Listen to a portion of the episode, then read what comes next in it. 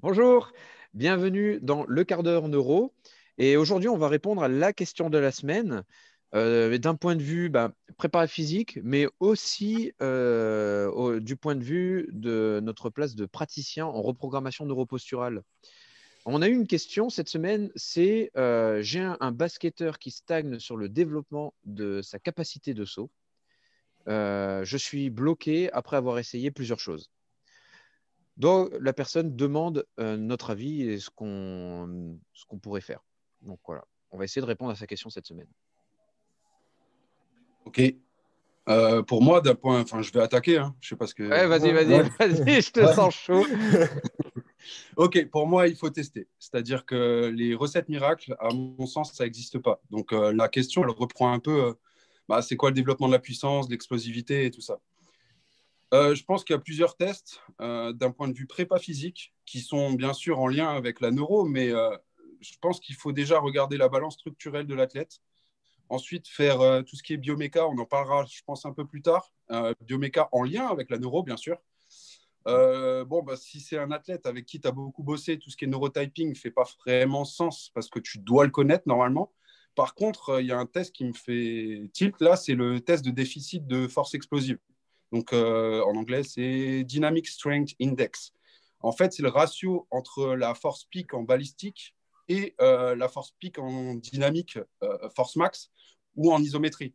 Euh, je te donne un exemple, c'est la différence de force appliquée sur un CMJ, donc 250 à 400 millisecondes de, temps d'appui au sol, et un squat 1RM ou une isomax sur le mid-thigh pull. je pense que vous l'avez déjà vu, tu tires à mi-cuisse. Et en fait, on compare ces deux forces et ça permet de savoir quelle est la portion et la proportion de force max que l'athlète est capable d'utiliser sur les mouvements rapides, le CMJ, par rapport à sa force max et ça oriente l'individualisation. Le calcul, il, est assez simple, je l'ai noté ici. C'est la force pique en balistique sur la force, force max en isométrie ou en dynamique 1RM. Donc, euh, bah, pour avoir la force, il y a l'application euh, MyJump, par exemple, et après, derrière, avec un capteur ISO, euh, enfin de force ISO, euh, tu as facilement la force peak. Et euh, sur un RM, bah, c'est pareil, tu as force plate ou alors les capteurs de vitesse. si le ratio il est sous 0,6, tu vas t'entraîner plutôt du côté balistique. Entre 0,6 et 0,8, tu vas plutôt avoir un entraînement équilibré entre les deux. Et au-dessus de 0,8, tu vas plutôt aller vers la force. Ça, c'est pour la partie prépa physique. Ça peut se faire bien sûr sur le haut et le bas du corps. Il y a un second test qui est possible, il est peut-être plus compliqué parce qu'il demande d'être expert en musculation. Mais en gros, tu fais ton 1RM. Je te donne un exemple sur le développé couché. Tu fais ton 1RM en développé couché sur euh, du normal. Et à l'opposé, enfin, en comparaison, tu vas faire un 1RM en drop and catch. Le drop and catch, c'est simplement ta barre, tu lâches la barre, tu la reprends à à peu près 10 cm de la poitrine, tu as le droit à 5 cm d'absorption et tu repars. Euh, en gros, euh, bah c'est 5 cm d'absorption et les résultats, en fait, ils doivent être euh, et se situer par rapport à ton 1RM entre 51 et 74% de ton 1RM sur le drop and catch. On prend en compte le poids de corps. Donc, euh, il y a une prise en compte du poids de corps, même sur le haut du corps. ça, je vous invite à chercher. Et sous 63% tu as besoin de force max. Au-dessus de 63% tu as plutôt besoin du côté puissance max, vitesse. Voilà pour la partie testing. Et pour moi, c'est essentiel. Si tu galères, c'est que c'est qu'il faut que tu testes et que tu mettes des guidelines. Voilà. Ok, top. Pas mal complet. Euh. pas mal complet. T'étais chaud là. C'est bien. Nickel.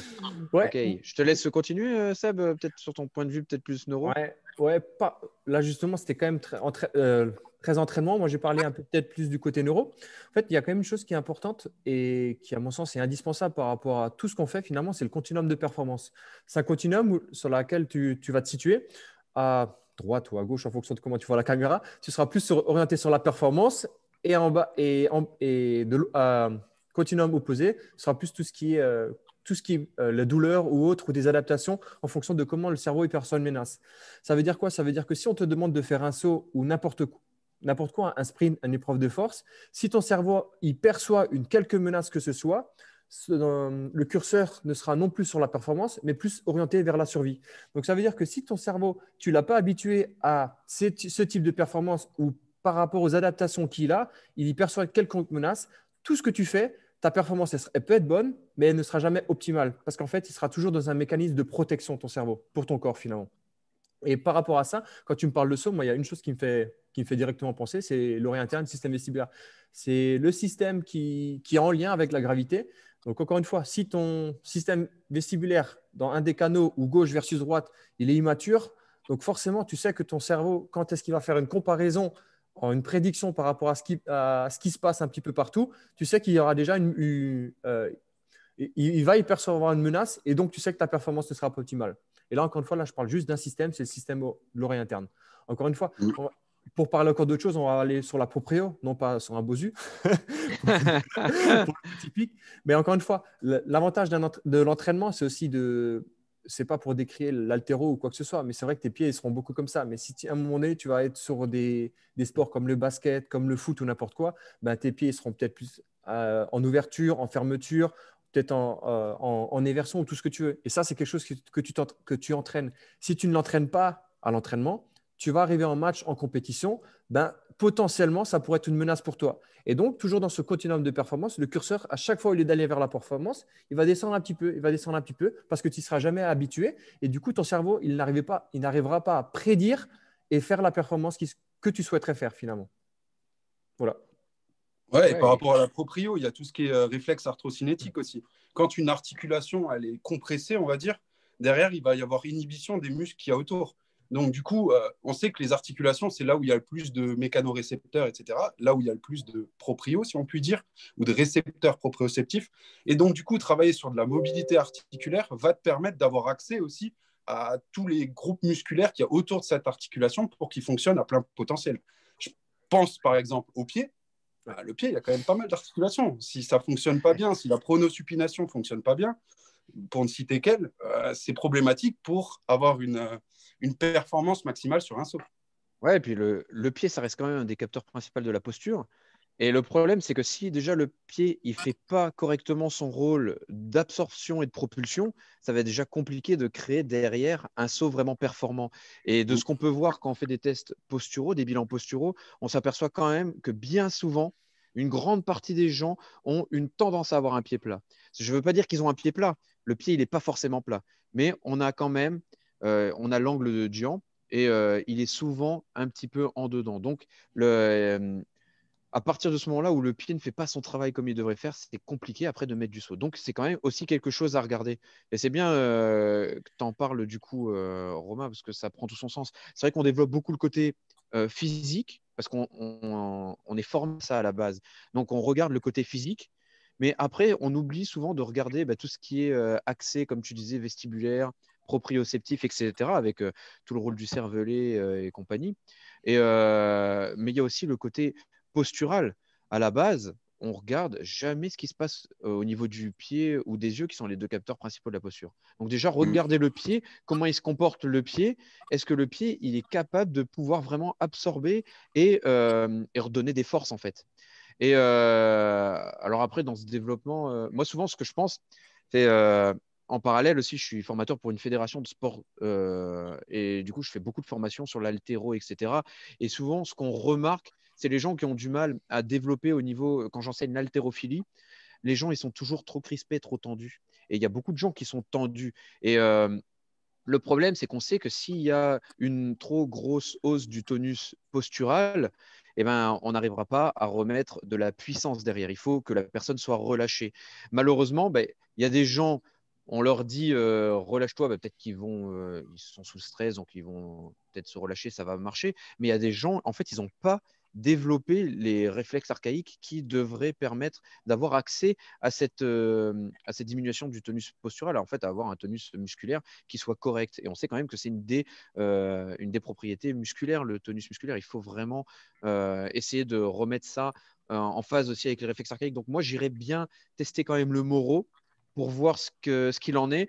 Le Moro, euh, parce qu'il bah, y a cette euh, augmentation là, du tonus postural. Il y en a d'autres aussi, mais j'aimerais bien voir le Moro. Pourquoi? Parce qu'il est aussi, il fait partie de la base du réflexe euh, tendineux de protection. Et le réflexe tendu de protection, bah, s'il est en place, bah, ça va être compliqué de sauter. Donc voilà, ça fait déjà deux réflexes à voir. donc principalement le moro et je regarderai aussi l'allongement croisé, le réflexe d'allongement croisé. Pourquoi? Parce que le réflexe d'allongement croisé, c'est lui qui vient mettre en place le saut. en anglais, on l'appelle le réflexe d'extension. Donc voilà, c'est des petits réflexes que je viendrai tester pour voir vraiment ce qu'on pourrait donner sur le terrain. Voilà. Moi, du point de vue, si je peux faire le lien avec les réflexes archaïques, la posturo et le, et du coup, cette capacité de saut, je pense que c'est quand même nécessaire de tout tester. Et en quand on se, on se rend compte qu'à nous trois, il n'y a pas qu'une solution, il y a plusieurs solutions. Et en fin de compte, c'est jamais individualisé. C'est pour ça qu'on parle de beaucoup de choses.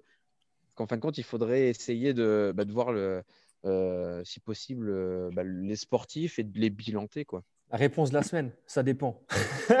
ça dépend. Mais en fait, on donne des pistes Là, du coup, on, a on, donne des pistes, mais ça va dépendre de ce qui va ressortir sur le bilan. Si, par exemple, euh, on fait des tests sportifs, on s'aperçoit bah, que c'est plutôt correct, mais qu'on peut avoir des améliorations. Forcément, on peut avoir des améliorations.